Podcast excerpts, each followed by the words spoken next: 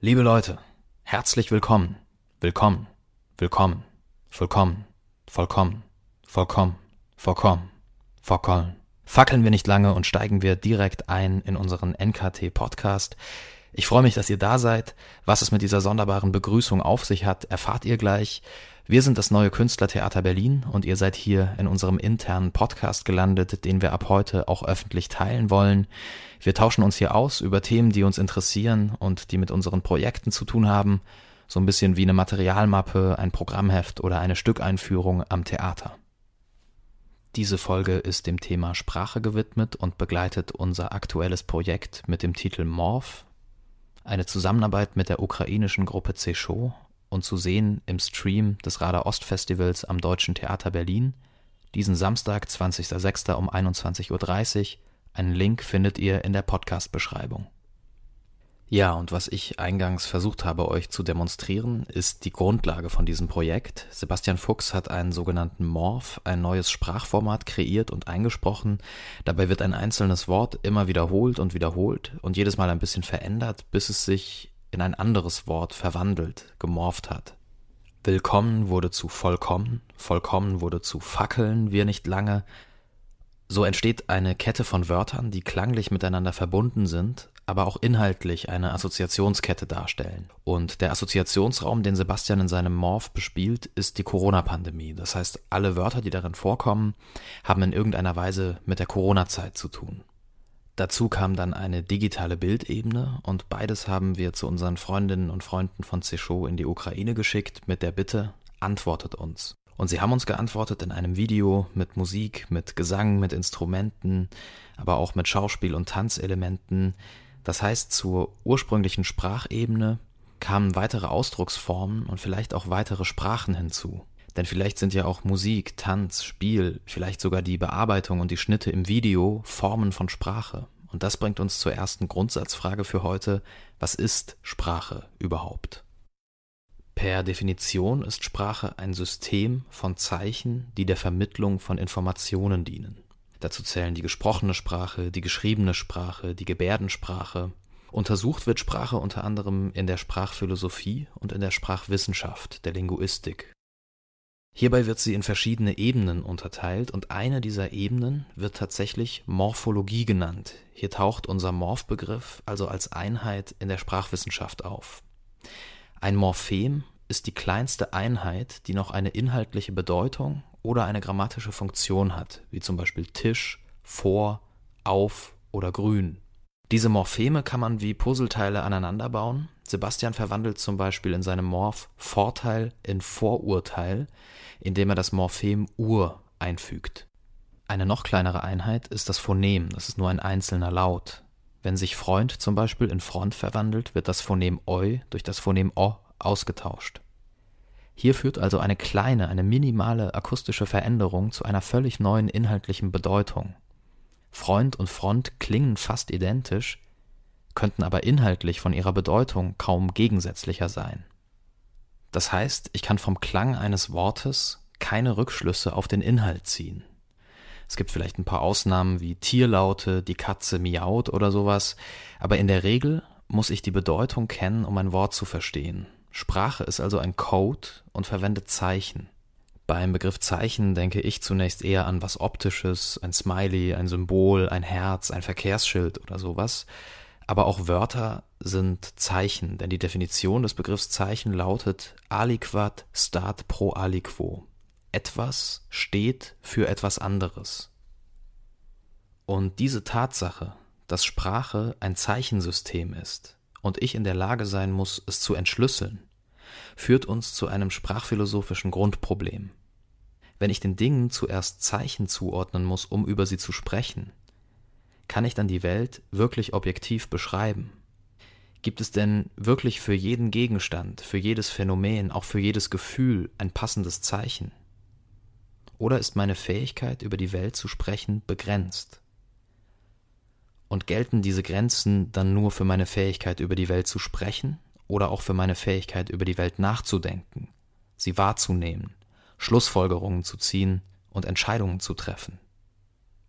beeinflussen die Möglichkeiten und die Grenzen meiner Sprache, also auch meine Erkenntnisfähigkeit, mein Handeln und damit meine Realität. Und damit sind wir bei der Kernfrage für heute angelangt, formt Sprache Realität? Damit setzt man sich in der Sprachphilosophie schon seit längerem auseinander. Der Philosoph Ludwig Wittgenstein schrieb zum Beispiel, die Grenzen meiner Sprache bedeuten die Grenzen meiner Welt. Wilhelm von Humboldt war der Ansicht, dass jeder Sprache eine eigentümliche Weltsicht innewohne und dass sich der Geist der Völker in ihren jeweiligen Sprachen äußern würde. Im 20. Jahrhundert wurde diese Ansicht dann in der Sapir-Whorf-Hypothese auf eine besonders radikale Weise formuliert. Die Sapir-Whorf-Hypothese ist relativ populär, vielleicht habt ihr schon mal von der gehört. Die behauptet, dass Sprache unser Denken und Handeln nicht nur beeinflusst, sondern determiniert, also festlegt. Und zwar auch dann, wenn einem der Effekt bewusst sei. Daraus hat man unter anderem geschlussfolgert, dass fremdsprachige Texte unübersetzbar seien. Mittlerweile geht man davon aus, dass der Effekt bei weitem nicht so groß ist, wie die Hypothese das behauptet. Worin man sich aber sicher ist, ist die Tatsache, dass es einen Einfluss von Sprache auf Denken und Handeln geben muss. Man streitet sich nur darüber, wie groß dieser ist.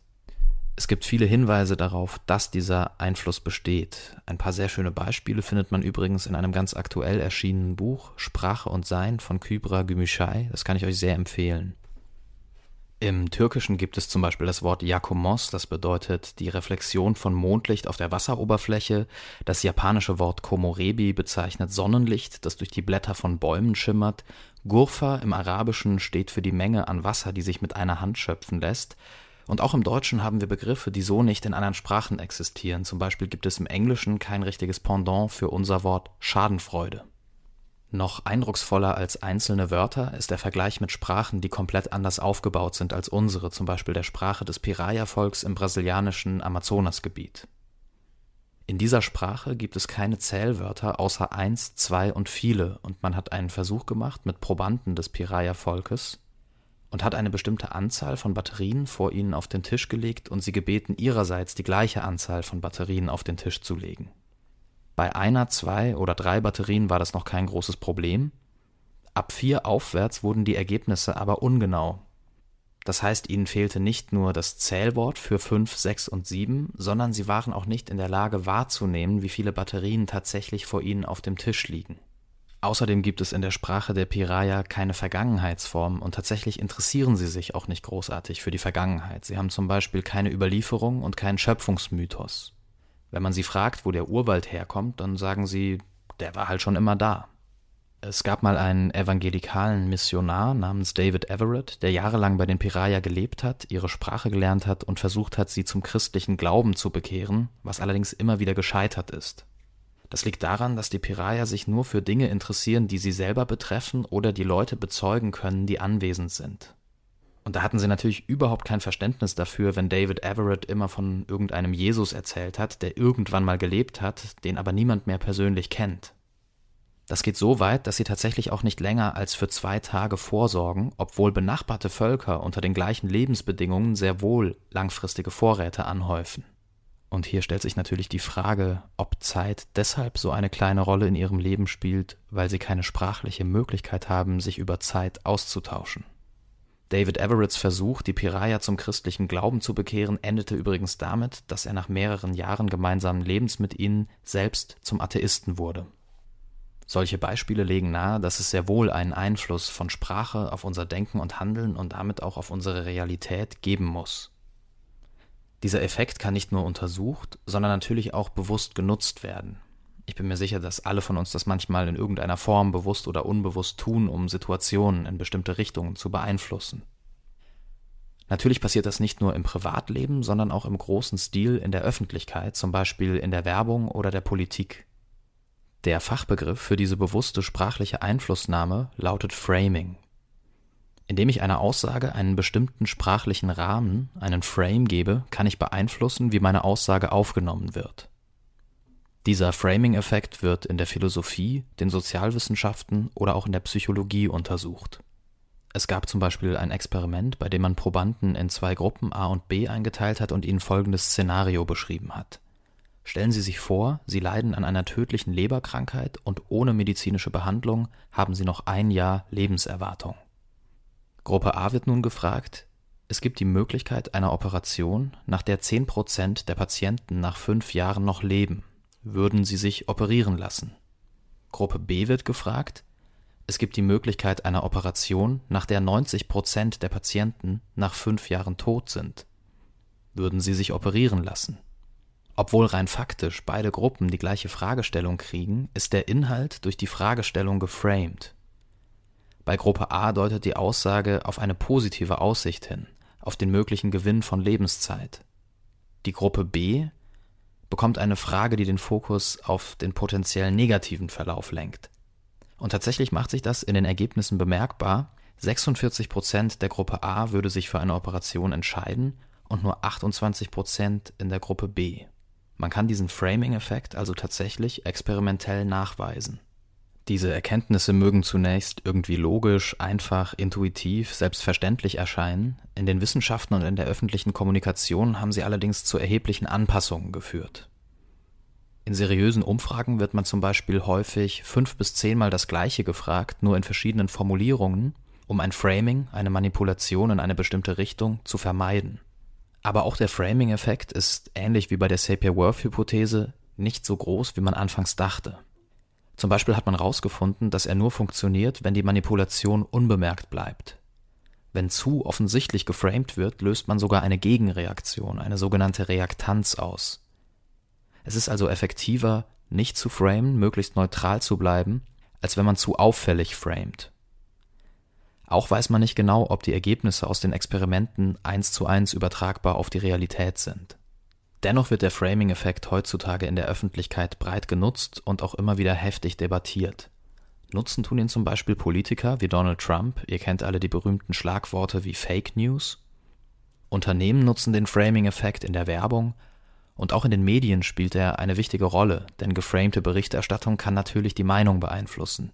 Hier stellen sich ethische Fragen. Ist diese Beeinflussung legitim? Die Debatte um gegenderte Sprache setzt sich explizit mit dem Effekt auseinander und stellt ihn ins Zentrum von politischem Diskurs und politischem Schaffen. Und auch in der Corona-Pandemie spielt dieser Effekt natürlich eine wichtige Rolle. Es ist zum Beispiel ein großer Unterschied, ob man von Schutzmaßnahmen, Hygienemaßnahmen oder Einschränkungsmaßnahmen spricht. Auf einmal finden wissenschaftliche Begriffe wie Reproduktionszahl, die vorher eher nur Experten geläufig waren, Einzug in den öffentlichen Sprachgebrauch. Die Art und Weise, wie über Corona berichtet, gesprochen wird, beeinflusst unsere Wahrnehmung und auch unser Verhalten in dieser Krisenzeit. Und genau das wird im Morph-Projekt aufgegriffen. Die sich ständig aktualisierende Berichterstattung, die Instrumentalisierung von Schlagworten, der Versuch, sich in all dem zu orientieren, kein Wort kann sich in all den Wiederholungen lange halten. Durch die Globalisierung und Englisch als Wissenschaftssprache sind viele der Corona-Schlagwörter auf Englisch, Social Distancing, Flatten the Curve und so weiter. Deshalb tauchen auch einige englische Begriffe im Morph auf und dadurch können unsere Freundinnen und Freunde von Céchot auch immer wieder einzelne Wörter, einzelne Zeichen erkennen. Aber der Morph vermittelt auch etwas anderes jenseits der Verständlichkeit der gesprochenen Sprache. Er vermittelt ein Grundgefühl aus dieser Zeit. Die ständigen Wiederholungen erinnern an das Unaufhaltsame, das immer weiter Pochende, das sich Ausbreitende, Sie korrespondieren dabei mit der digitalen Bildebene und liefern gleichzeitig einen musikalischen Grundbeat, auf dem Céchot ihre musikalische Antwort aufbauen können. Beide Gruppen können sich so in diesem künstlerischen Briefwechsel mit ihren Eindrücken und Erlebnissen aus der Corona-Zeit auseinandersetzen. Eingangs hatte ich ja die Frage aufgeworfen, ob es sich bei all diesen Ausdrucksformen vielleicht auch um Formen von Sprache handeln könnte. Das ist wahrscheinlich gar nicht so einfach zu beantworten. Mit Sicherheit sind es keine Zeichensysteme mit einer klaren, stabilen Zuordnung. Mit Sicherheit sind sie weniger objektiv als die gesprochene Sprache. Aber auch die ist ja, wie wir gelernt haben, kein objektives Mittel, um die Wirklichkeit abzubilden. Und vielleicht kann Kunst auch Dinge ausdrücken und zu einem Austausch führen, der so mit Worten allein nicht möglich wäre.